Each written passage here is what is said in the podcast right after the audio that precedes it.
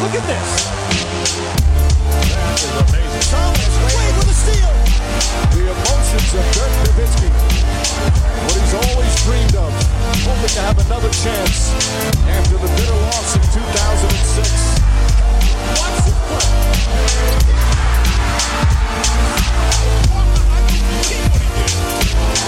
That is amazing.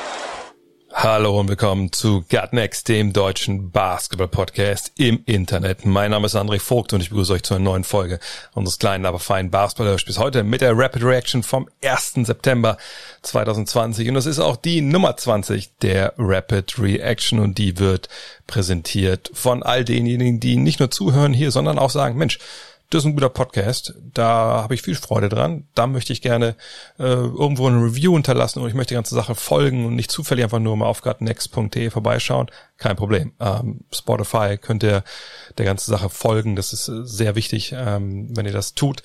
Ähm, dann kriegt ihr automatisch die neuen Folgen ja da reingespielt. Genau, das gleiche gilt auch für Apple Music.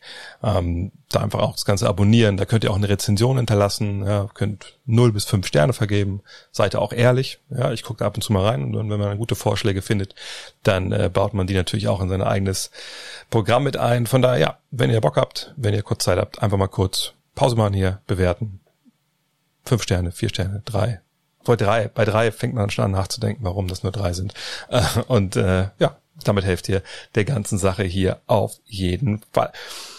Chris Paul, der hat seinen Oklahoma City Thunder geholfen gegen sein altes Team, die Houston Rockets. Die Thunder haben 104 zu 100 gewonnen in Spiel 6 und das bedeutet, wir haben ein zweites Spiel 7.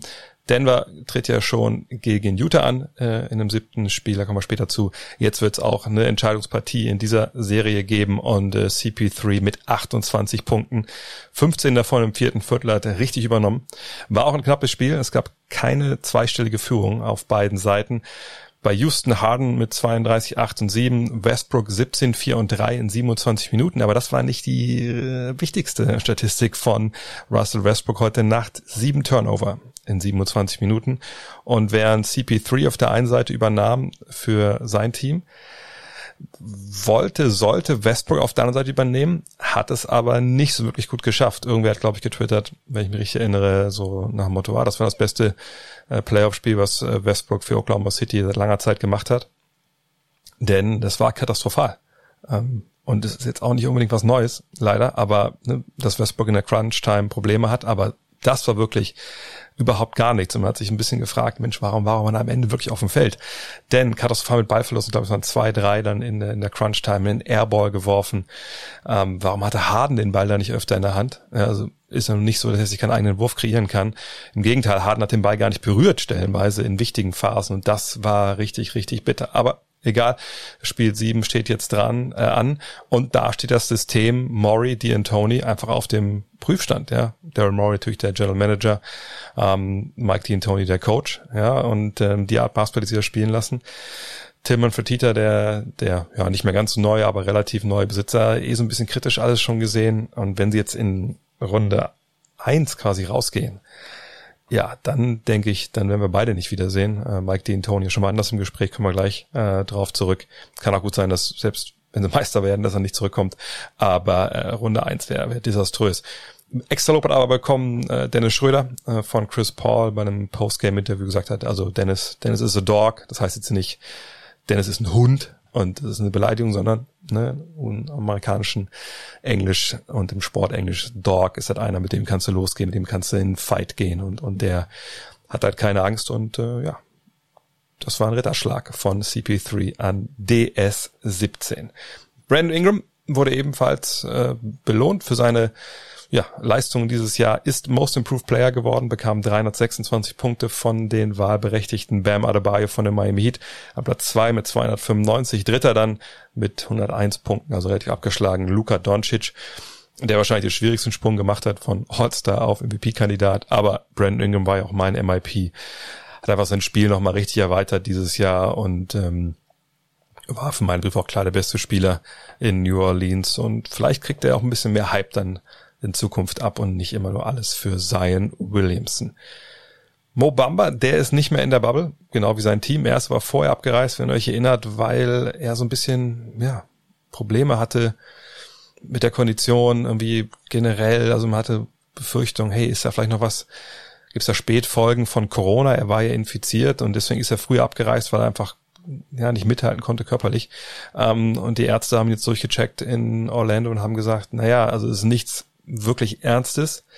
Aber wir müssen schon mal abwarten jetzt, so hat zumindest Jeff Weltman, der ja, General Manager, sagen wir es mal so, also der ähm, Teamarchitekt der Magic gesagt. Also die Ärzte haben gesagt, das ist nichts wirklich Wildes, aber es wird eher Monate anstatt Wochen brauchen, bis das alles, also die Spätfolgen der Infektion aus seinem Körper raus sind. Das zeigt nochmal, damit ist halt auch nicht zu scherzen. Selbst solche fitten Leute wie, wie NBA-Profis, ähm, die haben da dran zu knabbern und hoffen wir, dass Bamba da komplett zurückkommt, dass es nicht noch wirklich Spätfolgen in der Lunge oder ähnlichem gibt. Spätfolgen gibt es allerdings für einen äh, Spieler der Orlando Magic, Jonathan Isaac. Wir erinnern uns, Kreuzbandriss erlitten in der Bubble, dann natürlich auch abgereist und ähm, hat jetzt natürlich ein bisschen besseres Bild, äh, nachdem man auch da jetzt reingeguckt hat ins Knie, wie lange das dauern wird. Und die Magic rechnen nicht damit, dass Isaac nächste Saison spielen wird äh, in der NBA. Das ist natürlich ein bitterer, bitterer Schlag. Dieses Jahr war er ja auf, auf einem sehr, sehr guten Weg, bevor er sich dann schon mal am Knie verletzte, ähm, dann dann die lange Pause, dann war er in der Lage durch Corona, ne, dann jetzt in der Bubble mit dabei zu sein, jetzt nächstes Jahr wieder verpassen, richtig bitter für den Spieler, der auch im Dunstkreis des Defensive Player of the Year war in der Saison und sicherlich einer ist, vielleicht sogar derjenige, der, der, der die höchste Upside, das höchste Potenzial hat von den Youngstern in Orlando, aber nach diesem weiteren Verletzungsschlag, puh, da muss man aber jetzt froh sein, dass er überhaupt halbwegs lange Karriere wahrscheinlich dann im Endeffekt hinlegen wird in Atlanta. Da überlegen sie gerade so ein bisschen, was sie eigentlich machen jetzt. Hatten ja eine relativ lange Offseason oder haben eine relativ lange Offseason. Und wenn ihr euch erinnert, ähm, Trey Young hat ja schon relativ offen kommuniziert vor einigen Monaten. Naja, also ich hätte gerne ein bisschen Hilfe. Also Leute, die auch Basketball spielen können. Dann gab es ja während der Saison schon den Trade für Clint Capella, was sicherlich ein Schritt in die richtige Richtung war, aber das reicht natürlich nicht, wenn man in die Playoffs will und auch ein bisschen für Furore sorgen. Und deswegen ähm, gibt da äh, bei theathletic.com von Chris Kirschner, dem Schreiber dort, oder einer der Schreiber dort, ähm, Spekulationen, ob nicht vielleicht beide Yield und Spencer Dinwiddie die Ziele der Atlanta Hawks sein könnten. Yield und Young, das wäre wahrscheinlich ja defensiv wahrscheinlich so gut wie du, der gerade zuhörst und ich. Ähm, äh, aber wäre natürlich offensiv überragend. Dinwiddie äh, mit seinem Pick and Roll, mit seinem Speed könnte sicherlich auch dann, und der hat auch eine gewisse Länge natürlich, neben Young vielleicht auflaufen. Darf man gespannt sein, was die Hawks da im Köcher haben, was sie für Ideen haben. Äh, fragt sich so ein bisschen, wie sie die Spieler dann loseisen wollen per Trade. Ähm, ist John Collins dann vielleicht zu haben? Äh, bleibt spannend und die Hawks können wirklich ein Team sein, auch mit ihrem Draft-Pick der glaube ich auch dann Teil von so einem Deal sicherlich wäre. Ähm, die könnten da jetzt vielleicht einiges durcheinander bringen in der Liga. Mal gucken. JJ Barrea, der wird wahrscheinlich nicht bei den Hawks spielen, spielt ja bei den Mavs. Allerdings, Vertrag läuft aus. Und ähm, JJ hat sich jetzt, äh, glaube ich, gegenüber von Sportando, wenn ich mich richtig erinnere, geäußert und gesagt, naja, war zwar schön in Orlando, aber er hätte schon gerne ein bisschen mehr gespielt. Es waren, glaube ich, fünf Partien, wo er gar nicht aufs Feld kam. Und ähm, er hat so ein bisschen das Gefühl, dass die Mavs ihn zwar zurückhaben wollen, aber eher so als Assistant Coach als denn als richtigen Spieler. So und ähm, natürlich ist es schwer, da gesagt, Dallas zu verlassen nach all der Zeit. Aber wenn er ein bisschen mehr spielen möchte, dann ist das wahrscheinlich der der einzige Weg. Ähm, fragt sich, wer gibt ihm wirklich dann so einen Platz in der Rotation, wo wirklich auch spielen kann, viel oder so viel wie er möchte. Ähm, ich würde sagen, dass Barrea wahrscheinlich in, in Dallas dann, dann bleibt. Ähm, aber warten wir es ab auf jeden Fall. Ist er ja jemand, der noch ein bisschen mehr beitragen will und das sicherlich auch, auch noch kann. Nate McMillan trägt nicht mehr bei den Indiana Pacers bei. Ähm, und jetzt hat sich Kevin Pritchard, der General Manager dort, nochmal dazu geäußert und meinte, na, wir wollen halt einen modernen Ansatz von unserem neuen Trainer. So, und das war ja auch schon das, was ein bisschen durchklang auch bei der äh, Entlassung, dass sie natürlich ähm, schon zu schätzen wussten, was Macmillan da installiert hat, eben diese bisschen Oldschool-Mannschaft, ne, die mit, mit guter Verteidigung kommt und, und einfach auch mental tough ist. Aber, und deswegen gab es ja auch die Gerüchte um den eben schon erwähnten Mike D'Antoni, Indiana möchte da in eine andere Richtung gehen, möchte schneller spielen, möchte mehr auf den Dreier gehen. Ist es dann D'Antoni, der dann Macmillan dann nachfolgt? Müssen wir mal abwarten.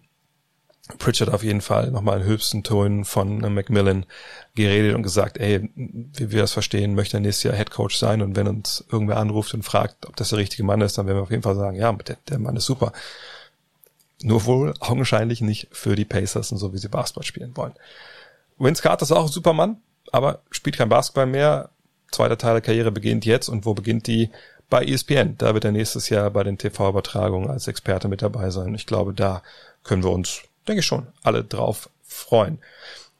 Ob die Spurs sich aber auf Greg Popovich freuen, freuen können nächstes Jahr als Coach, da müssen wir noch mal drüber nachdenken ein bisschen abwarten. Es gibt ja da Gerüchte um die Brooklyn Nets, habt ihr sicherlich auch schon mitbekommen, haben wir auch schon thematisiert. Ähm, die Spurs selber aber wissen irgendwie nichts davon und gehen davon aus, dass Popovich 2020, 2021 wieder Head Coach in San Antonio ist und ähm, RC Buford, der wahrscheinlich so nah dran ist an Popovich wie niemand anders, also quasi sein ähm, General Manager hat gesagt, also ich wüsste jetzt nicht, äh, ob er vielleicht äh, anderen Leuten im Management hier was anderes gesagt hat, aber mir gegenüber hat er, wir haben nichts anderes diskutiert und über nichts anderes geredet, als wie wir halt diese Mannschaft nächstes Jahr und dieses Team besser machen können, wie wir es entwickeln können. Und von daher denke ich mal, sind diese Gerüchte auch relativ vom Tisch. Aber die NBA ist natürlich auch eine Liga, wo man niemals nie sagen sollte. Heute geht's natürlich wieder um Cold Takes zusammen mit Ole Freaks von Spox.com und dem Korpiger Podcast. Hallo Ole, moin. Moin Ray. Heute haben wir uns ein Thema ausgesucht, was gerade auf Twitter grassiert, wenn man da mal den Begriff Budenholzer eingibt da gibt es da eine ganze Menge Leute, die fordern mehr oder weniger, dass die Bugs vielleicht sich mal einen neuen Übungsleiter suchen sollten nach der Saison und schreiben ihm klar die Schuld zu für die Niederlage 104 zu 115 gegen die Miami Heat zu Beginn. Lass uns vielleicht vorne anfangen, das Spiel. Ähm, klar, Miami mit viel mehr Zeit darauf vorzubereiten, was natürlich ein Vorteil für einen Trainerstab ist, äh, zu dem äh, Eric Spolster gehört war eine knappe Partie bis ins vierte Viertel. Äh, trotzdem, hast du, was hast du gesehen? Also warum, was waren die Gründe dafür, dass Miami dieses Spiel gewonnen hat? Fangen wir mal da an. Also ich, ich fand es recht auffällig, dass ich vor der Serie eigentlich dachte, wenn Miami Spiele gewinnt, dann liegt vor allem daran, dass sie halt Dreier treffen wie blöde, weil Milwaukees Defense, die nun mal sehr gut ist, ihnen ja normal, also trotzdem darauf ausgelegt ist, viele Dreier zu erlauben. Also kein Team erlaubt mehr Dreier. Miami hat jetzt aber nur zwölf getroffen und hat dafür über weite Strecken des Spiels gerade in Person von Dragic und Butler halt viel auch am Korb bekommen. Und das ist wiederum das, was auf der Gegenseite überhaupt nicht passiert ist. Also Miami hat es großartig geschafft, vor allem Janis vom Korb äh, fernzuhalten, der sowieso dann ziemlich passiv war oder halt den Ball verloren hat. Also es war von ihm, auch wenn er fast ein Triple-Double hatte, halt ein sehr, sehr schwaches Spiel. Aber ein bisschen hat Miami sie zumindest defensiv mit den eigenen Waffen geschlagen, weil sie halt einfach den Korb zugemacht haben. Und also es war ja auffällig, dass beispielsweise Middleton oder auch Lopez trotzdem einige ja, wilde Würfe getroffen haben. Und normalerweise würde man denken, wenn der Supporting Cast in der Form abliefert, dann hat Milwaukee eigentlich ziemlich gute Karten, zumal der Gegner jetzt nicht irgendwie völlig eskaliert ist von der Dreierlinie. Aber hat so nicht funktioniert. Also Miami wirkte, wie du auch schon gesagt hast, wie das besser vorbereitete und auch das konzentriertere Team, fand ich. Ja, und du sprichst, glaube ich, den, den, den Hauptknackpunkt eigentlich an. Denn muss man ganz klar sagen, das System defensiv, was die Bugs haben, auch ganz ähnlich wie die Heat, aber äh, die Bugs jetzt vor allem ist eben, ihr könnt ruhig ein paar Dreier werfen, wir laufen halt dann auf euch zu schnell und dann könnt ihr entscheiden, ob er die äh, werft oder nicht. Aber ihr bekommt nichts am Korb, weil da haben wir Lopez, da haben wir Antetokounmpo, wir haben zwei Shotblocker, Ringschutz ist bei uns aber allererste Priorität und alles andere, das sehen wir danach. Und wenn man mal auf die, die Zahlen schaut, gut, ich meine, jetzt haben wir eine Playoff-Serie gegen die Orlando Magic gesehen, wo sie quasi auch alle in der Dreierlinie rumstanden und nicht unbedingt zum Korb gegangen sind. Aber ähm, da hat Milwaukee 27,6 Punkte erlaubt, Points in the Paint. Jetzt waren es 42, wenn man mal guckt, äh, Richtung reguläre Saison. In den Seeding Games waren es 36,8 Punkte die die Bugs da erlaubt haben in der eigenen Zone. Und das ist äh, dann schon ein recht eklatanter Unterschied. So, ne? Einfach, na, jetzt kann man sagen, fünf, sechs Punkte, was, was ist das schon? Naja, da kommen ja auch noch Freiwürfe hinzu, die man vielleicht da bekommt und so. Also Miami hat es schon geschafft, das auszuhebeln. Die sind hingekommen, wo sie hin wollten, äh, unterm Korb und haben da halt abgeliefert. Vor allem natürlich auch, auch Jimmy Butler, der mit 40 Punkten dann am Ende auch komplett übernommen hat. Da können wir ja drüber sprechen. Aber eine Sache, die du angesprochen hast, finde ich auch extrem wichtig, und das ist halt mit, mit Ante de Kumbo. Und das ist ja das Ding, was wir, glaube ich, auch vor der Saison alle irgendwie so ein bisschen vorm Kopf hatten, ähm, oder im Kopf hatten, nicht vorm Kopf. Wie kriegen die das hin in den Playoffs, wenn dann wieder so eine Wand vor Janis steht? Und ich fand sehr überraschend, dass gerade zu Beginn, vielleicht ist es auch nur gefühlte Wahrheit, aber deswegen sitzt du ja auch am Ende hier dieser Leitung. Mir kam es so vor, als ob gerade so in der ersten Halbzeit Janis Antetokounmpo unfassbar selten im Vergleich zu sonst den Ball wirklich nach vorne getragen hat. Also das war in der Regel George Hill, der für den verletzten Eric Bledsoe dann auch gestartet ist. Ähm, das war auch mal Chris Middleton, aber so dieses, dieses klassischen Janis, dieses, ey, ich bekomme den Ball, ich, ich dribbel nach vorne, ich, ich attackiere, fand ich, hat man in der ersten Halbzeit fast gar nicht gesehen. Ja, ich hatte auch teilweise den Eindruck, dass die Heat das ganz gut geschafft haben, so im Umschalten direkt irgendwie einen Körper vor ihm zu positionieren, damit er halt nicht diesen, diesen äh, Laufsteg im Prinzip oder diese, diese Rampe hat, dass er halt sofort loslegen kann, weil man weiß ja, wenn er gerade ausläuft, dann hat er im Prinzip vier Schritte und ist am gegnerischen Korb. Das haben sie sehr gut unterbunden und ich fand auch, also vielleicht ist das auch dann wieder so ein Ding der Wahrnehmung, aber er hatte ja direkt in der ersten Halbzeit ein paar wirklich ziemlich peinliche Freiwurfversuche, also mhm. mit einem Airball und dann noch mehreren weiteren, die irgendwie keine Chance hatten reinzugehen. Und ich hatte so ein bisschen den Eindruck, dass dadurch dann auch einfach seine, seine Aggressivität so ein bisschen flöten gegangen ist, weil ich meine, die Heat haben das schon auch sehr gut gemacht, eine Mauer vor ihm aufzubauen, aber er hat das teilweise, fand ich, fast ein bisschen zu dankbar angenommen. Also, oder was heißt dankbar, aber er hat das ein bisschen zu sehr dann, ja, in Kauf genommen, dass er halt dann irgendwie einen Sprungwurf genommen hat oder irgendwie den Ball relativ schnell wieder weggepasst hat. Also, so diese letzte Aggression, die man von Janis in seinen besten Spielen eigentlich standardmäßig zu sehen bekommt, die war, finde ich, einfach auch nicht da. Ja, genau, das kommt nochmal hinzu. Und wie gesagt, so oft hat er auch gar nicht den, den, Ball gefordert. Und wie gesagt, auch früh im Spiel, wo ich mir schon dachte, okay, das muss ja irgendwie eine Anweisung gewesen sein, dass man ihm den Ball dann später im Ballbesitz gibt, ne, nach ein, zwei Screens oder so. Das war ja auch, auch stellenweise dann zu sehen, war halt nur nicht so erfolgreich. Und eben auch, weil auf Seiten von dem Miami Heat, naja, die haben halt auch vier Verteidiger gehabt, die das alle ganz gut gemacht haben. Crowder hat angefangen. Adebayo war dann auf derjenige, wenn äh, Janis auf der 5 quasi gespielt hat. Dann hat Jimmy Butler zwischendurch noch mal seine Finger reingehalten und dann auch noch Andre Iguodala. Ähm, und die haben das alle irgendwie zumindest so gut gemacht, dass er keines dieser Matchups wirklich dominieren konnte. Und ich hatte auch oft den Eindruck, dass dann man diese Mauer stellenweise gar nicht so brauchte. Was ich meine? Also ja. ich erinnere mich an eine Sache, auch Iguodala mit so einem Strip in der zweiten Halbzeit. Ähm, gut, dass Adebayo diesen Erstkontakt wegstecken kann in der Regel, auch wenn es, glaube ich, einen Dank dann gab, wo er ihn so ein bisschen aus dem Weg räumt. Äh, das wussten wir auch schon vorher, aber auch Crowder und Butler, das war wirklich, ich gebe dir ja recht, also ich glaube, Janis war äh, jetzt, jetzt nicht so aggressiv, ähm, wie man ihn, ihn sonst so kennt.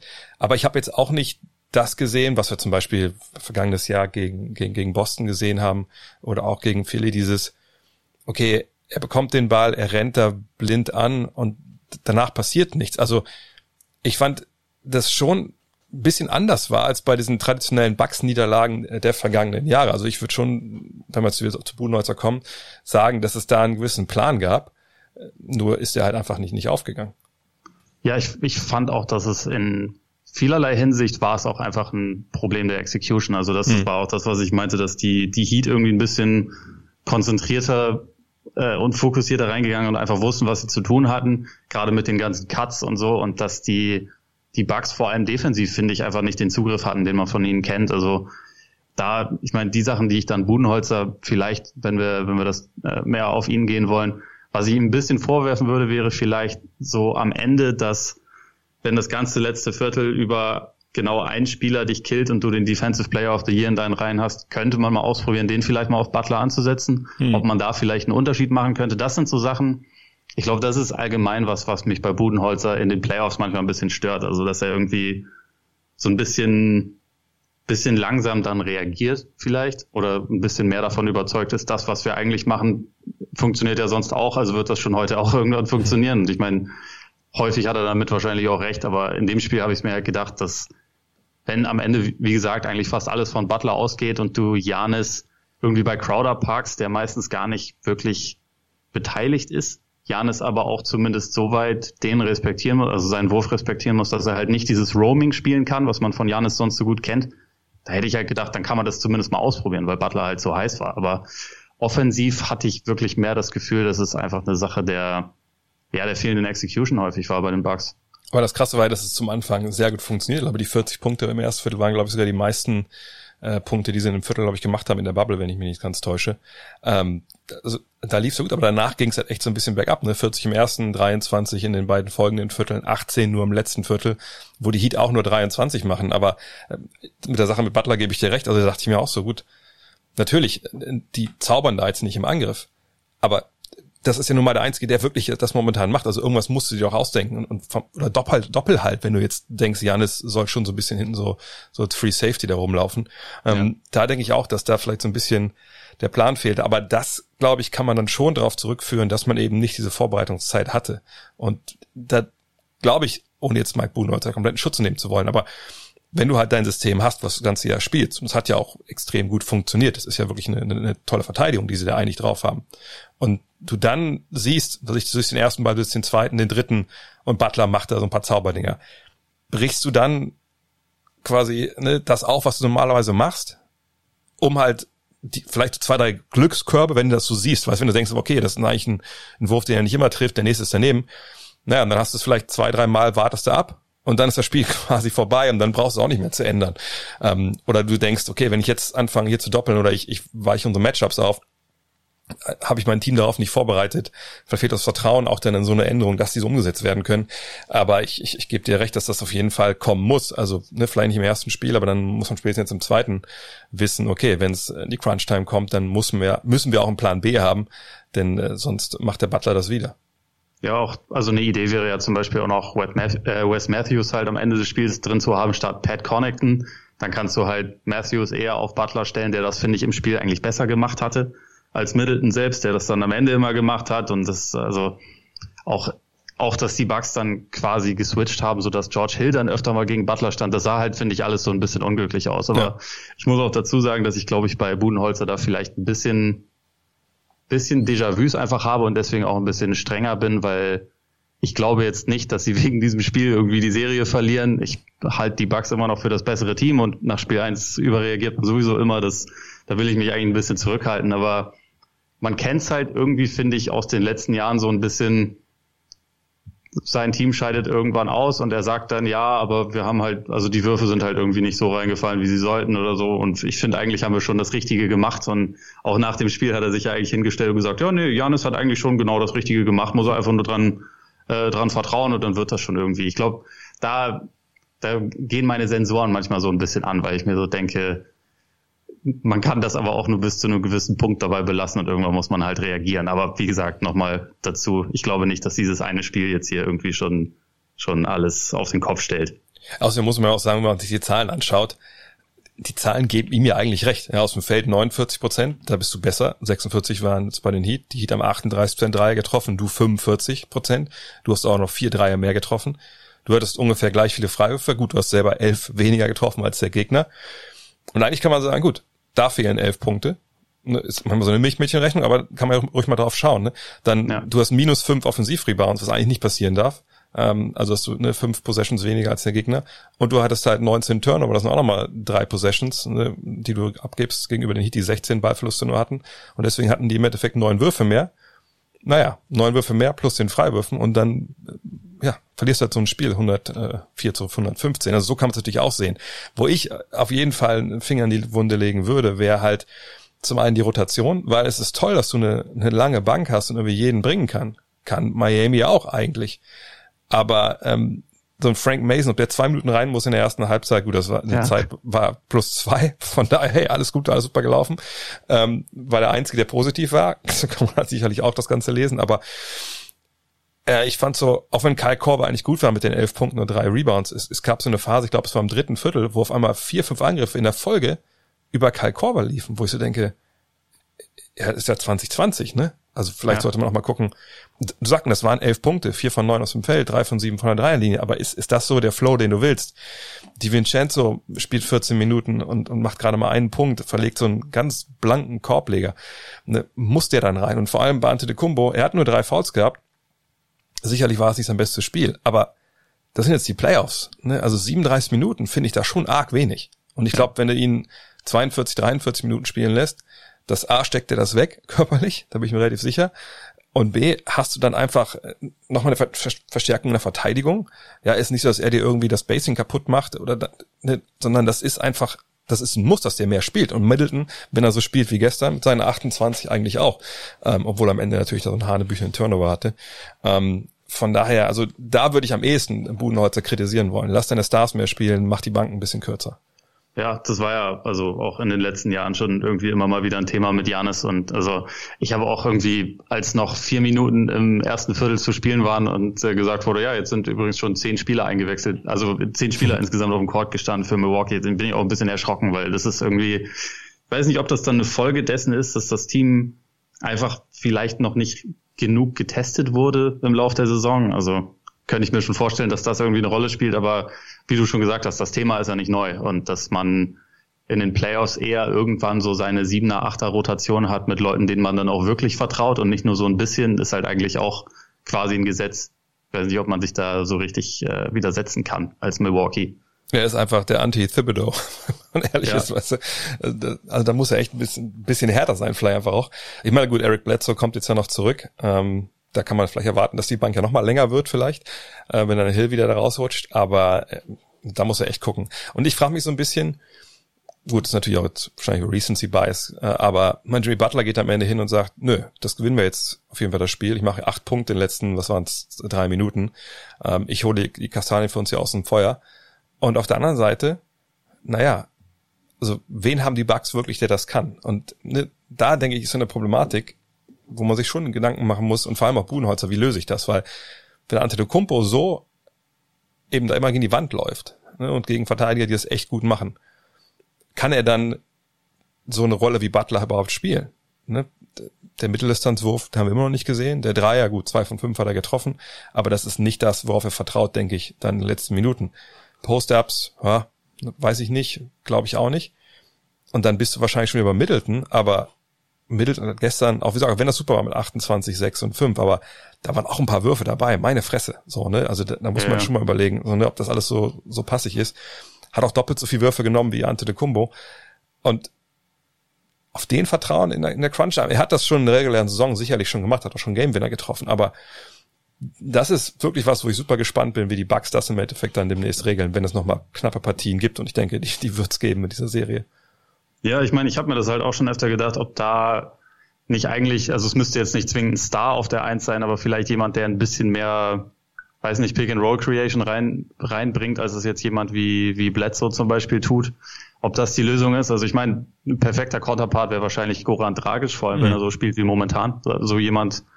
Äh, aber ich habe mir das halt auch schon gedacht. Also gerade wenn selbst bei Middleton, wenn er dann super Spiele macht, ist es irgendwie dieses auf der Stelle dribbeln und so ein bisschen was ausprobieren und währenddessen passiert nicht so viel. Das kann dann trotzdem häufig mit, mit Punkten enden, weil er halt einfach sehr gut ist, also seine Würfe auch treffen kann und so. Und trotzdem ist es eigentlich nicht die Art von Offense, die du halt zwingend spielen willst, glaube ich. Und deswegen diese, ja, die, also ich meine, diese Plan B-Frage äh, begleitet Milwaukee ja jetzt halt auch einfach schon seit über einem Jahr. Und bisher konnten sie es noch nicht widerlegen, aber wie gesagt, ist auch noch früh in der Serie. Und ich frage mich auch, was Budenholzer da auch, auch machen könnte. Ich meine, wir haben gestern, wenn ich mich richtig erinnere, glaube ich, gar nicht großartig ähm, Ante de Kumbo mal so als äh, Blocksteller im, im Side-Pick and Roll gesehen.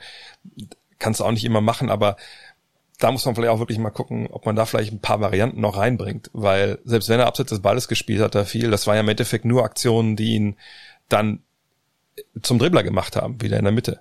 Was, was ich meine, das ja. war jetzt nicht irgendwie, wo man dachte, okay, jetzt hat er so die Wahl, äh, wenn er diesen Block ausnutzt, der abseits vom Ball ist, er geht dann zum Korb, cuttet rein und kriegt dann einen Alley-Oop oder sowas, oder er kommt oben raus, sondern es war halt immer nur, okay, ich krieg jetzt hier einen Stagger in der Ecke, wo ich stehe und, aber die Idee ist halt nur rauszulaufen und den Ball zu bekommen und dann attackiere ich äh, mit einem Dribbling einen Verteidiger, der es eben trotzdem gut macht, so und also wer sagt, wenn man Budenholzer was vorwerfen will, dann denke ich wirklich, ist es ähm, das, ne? wo ist die Variabilität und die Länge der Bank, so die vielleicht nicht so lang sein sollte in der Situation. Aber ansonsten denke ich, war das ja auch ein Spiel von den Bucks, was eigentlich okay war, bis in der zweiten Halbzeit vorne irgendwie nicht mehr so viel lief. Ähm, und defensiv, glaube ich, können sie das auch halbwegs abstellen, dass sie halt die Zone besser beschützen. Oder hast du da irgendwas gesehen, wo du sagst, puh, da haben sie ein richtiges Problem äh, mit Points in the Paint des Gegners? Also ich, ich fand es teilweise einfach ein bisschen unachtsam, glaube aber auch, dass das letztendlich das Hauptproblem war. Ich, ich hatte nicht das Gefühl, dass es irgendwie schematisch war. Und was ihnen ja zum Beispiel sehr gut gelungen ist, ist Duncan Robinson rauszunehmen, mhm. was, äh, glaube ich, gegen die Heat schon eine der wichtigsten Aufgaben ist, einfach weil er der, also quasi der wichtigste Floor Spacer natürlich für sie ist. Das fand ich schon ganz positiv. Ansonsten, ich glaube, also das Umschalten haben sie halt einfach nicht gut gemacht. Sie hatten, wie du schon äh, angesprochen hast, diese 19 Ballverluste und danach waren sie teilweise einfach ein bisschen bisschen lahm hinten, bisschen undiszipliniert auch in Sachen Fouls und so. Ich glaube, das sind Sachen, an denen man arbeiten kann, aber grundsätzlich, wenn sie es schaffen, den Korb besser zu beschützen, so wie sie das normalerweise tun, was ich für möglich halte, also Tragic und Butler haben auch beide ziemlich krasse Würfe natürlich getroffen, dann sollten sie eigentlich insgesamt ja trotzdem das bessere Team sein. Also ich, ich glaube auch nicht, dass das irgendwie jetzt eine Situation ist, wo sie alles über den Kopf werfen müssen, außer vielleicht mal am Ende ein bisschen mehr Matthews zum Beispiel ausprobieren statt Connington, was ich eigentlich, da verstehe ich teilweise nicht so ganz, warum Connington da drauf ist. Aber ja, vielleicht weil er ein bisschen mehr Playmaker ist, also hat er auch nur einen Assist gehabt. Ähm, von daher und ja. überhaupt nur zwei Punkte. Ich bin mal gespannt, aber ich denke schon, dass Spiel zwei auf jeden Fall es ist schon Must-Win für die Bucks. Wir reden natürlich jetzt von Spielen, die, wo es keinen Heimvorteil gibt und nichts, aber ich glaube, wenn du 0-2 runtergehst gegen Miami, und dann vor allem diese Geschichte hast, die die Bucks jetzt mit der Truppe schon haben. Ich glaube, dann geht wirklich so ein bisschen das, das Denken los. Ja. Und, und dann, glaube ich, wird's, wird super, super schwer. Ja, ich glaube auch, dass sie das auf jeden Fall brauchen.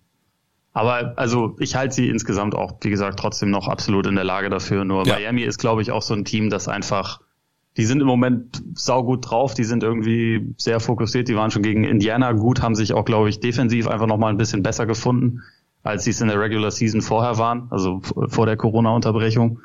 Und das ist halt, also je mehr man so ein Team dann in den Lauf kommen lässt, desto gefährlicher wird's natürlich. Also ich glaube auch, dass Spiel 2 extrem wichtig ist, auf jeden Fall. Ja, und vor allem denke ich, dass es auch nicht so ein typisches Matchup 1 gegen 4 ist, oder 1 gegen 5 in dem Fall ja sogar, ähm, wo du sagst, ja gut, ne, klar, das eine Team ist komplett favorisiert. Natürlich ist Buck, ist Milwaukee der Favorit, aber das ist einfach eine richtig gute Mannschaft in Miami und auch eine Mannschaft, es gibt ja so Teams manchmal, die, gerade wenn sie junge Spieler haben, dann über so eine Saison, das ist ja eine Saison mitten in der Offseason, mittendrin.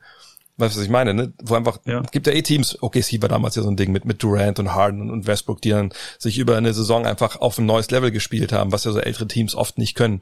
Ähm, aber sagt die Heat haben sich ja schon vor der Unterbrechung auf ein anderes Level gespielt, als wir sie eigentlich vielleicht erwartet hatten. Gerade mit den ganzen Youngstern, mit Nunn, mit Robinson, mit Hero. Und jetzt sind die nochmal auf einem besseren Level, obwohl natürlich genau die drei Jungs zusammen nur 21 Punkte gemacht haben. Aber ähm, durch die Verstärkung, die sie auch geholt haben nach der, also zur Trading Deadline, meine Crowder und Iguodala haben halt echt prominente Rollen auch gespielt. Ne? Ähm, ich bin echt gespannt. Also es ist für mich jetzt ein Duell nicht unbedingt komplett auf Augenhöhe, aber mich würde es nicht wundern, wenn, wenn die Bugs 0-2 hinten liegen und dann das große Flattern anfängt. Aber wenn es jetzt bei uns darum äh, ursprünglich ja ging, Budenholzer vor den, ja. vor den Bus zu werfen sozusagen, äh, wie fällt denn dein, dein Fazit zu ihm aus? Also ist er, er ist ja schon zweimal Coach of the Year geworden in den Jahren, die er als Head Coach jetzt macht. Ist er für dich dann irgendwie overrated? Ist er jetzt underrated? Oder also wie würdest du ihn insgesamt bewerten? Ich meine, in der regulären Saison ist er natürlich bei jedem Zweifel erhaben. Sein System funktioniert. Ja. Deswegen kann man auch verstehen, dass er daran festhält, eisern. Ich würde auch jetzt nicht nach einem Spiel den Stab über ihn brechen wollen, aber wir haben es äh, natürlich in den letzten zwei Jahren waren es ja, ne? Äh, oder nur eins. Wie lange ist er jetzt da? Äh, das ist jetzt seine zweite Saison. Zweite Saison genau. Also letztes Jahr, genau. Äh, aber wir haben es auch vielleicht in Atlanta damals schon gesehen. Ähm, der hat sein System, das läuft total gut in der regulären Saison, aber wenn du dich darauf einstellen kannst, da war natürlich in Atlanta auch das Problem, dass er jetzt nicht diesen einen Star hatte, der dann auch mal was erzwingen konnte in den Playoffs. Das musste alles aus dem Team geregelt werden. Das haben die halt einfach dann gegen LeBron zumindest dann nie geschafft. Letztes Jahr fand ich ähm, das ist schon einfallslos, ne, was sie dann stellenweise ja. gemacht haben damit mit Janis. Das ist jetzt vielleicht ein bisschen besser, aber wenn er wirklich auch als Playoff-Coach da ein Level erreicht, wo man sagt, oh Mensch, also auf den muss man echt aufpassen, dann muss er jetzt eben auch ähm, das mal zeigen mit Adjustments im Spiel oder von Spiel zu Spiel. Und das kann er jetzt ja. Also er hatte heute hat Zeit, morgen geht's weiter. Bin ich gespannt, was er da einbaut. Ähm, aber ich denke jetzt nicht, dass wenn du mir sagen würdest, du musst jetzt ein äh, Finals Spiel 7 gewinnen und du kannst ja einen Trainer aussuchen in der, in der aktuellen NBA. Äh, wenn du das Spiel verlierst, dann, dann, dann war es das für dich auf dieser Welt. Dann würde ich auf jeden Fall nicht Mike Budenholzer wählen.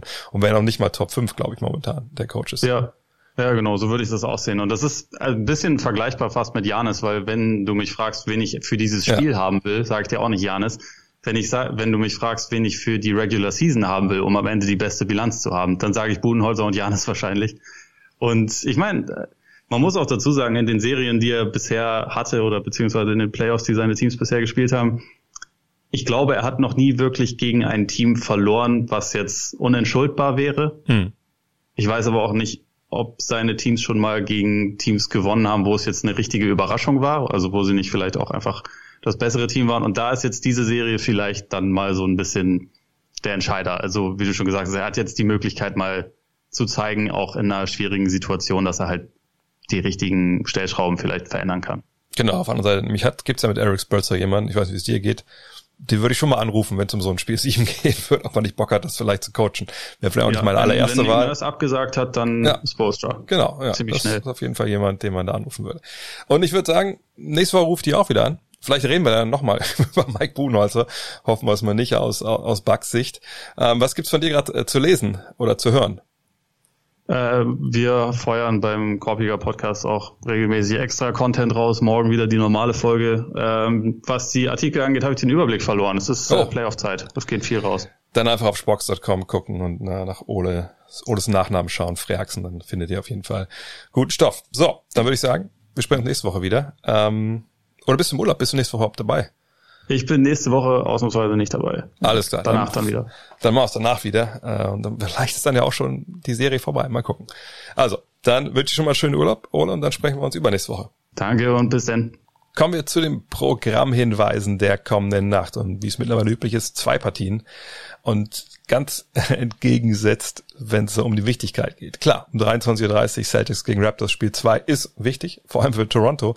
Denn, sind wir mal ehrlich, ohne Heimvorteil, wie eben schon mit Ole diskutiert, ähm, ist es schon nicht so gut, wenn du 0-2 hinten liegst. Sicherlich äh, wäre es bitterer, wenn man zu Hause zwei Spiele verliert und danach auswärts fährt. Aber äh, 0-2 wäre schon ein ziemliches Loch. Deswegen darf man gespannt sein, was die Raptors heute auffahren gegen die Celtics. Auf jeden Fall erwartet uns, glaube ich, so taktisch richtig, richtig hohes Niveau. Und dann um 2.30 Uhr, da wird's dramatisch. Die Defense wird nicht so gut sein. Ich glaube, da sind wir uns alle einig, wie bei Celtics gegen Raptors, denn was Denver und Utah bisher so defensiv gespielt haben, ja, das geht sicherlich besser, aber ist total egal, denn wenn Donovan Mitchell und Jamal Murray wieder jeder 50 auflegen und Nikola Jokic seine Zauberpässe spielt, dann glaube ich, stört uns, stört sich keiner daran, dass es vielleicht in der Verteidigung nicht so hoch hergeht ich glaube, bei diesem Spiel 7 kann, kann alles passieren. Ich kann, kann echt auch gar keine Prognose treffen, was da, was da, was, was da geben wird, außer viele Körbe, glaube ich, was ja normalerweise für so ein siebtes Spiel ähm, eher, eher untypisch ist. Auf jeden Fall 2.30 Uhr. Eigentlich Must-See-TV, auch wenn es mitten in der Woche ist, ansonsten natürlich on demand. Und ähm, Celtics Raptors, das gibt's im League Pass, Nuggets Jazz, das seht ihr auf The Zone, wenn ihr das wollt. Abschließend das Google des Tages. Und hey, wenn man schon mal Vince Carter in den News hat, dann muss sich irgendwie auch um Air Canada drehen.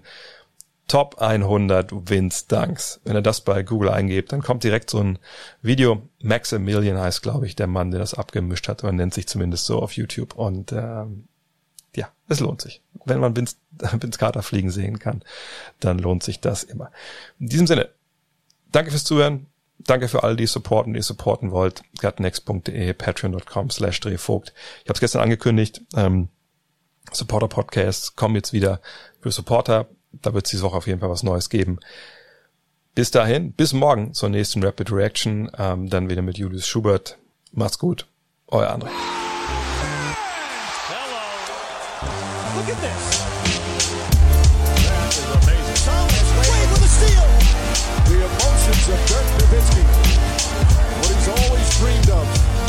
have another chance after the bitter loss in 2006.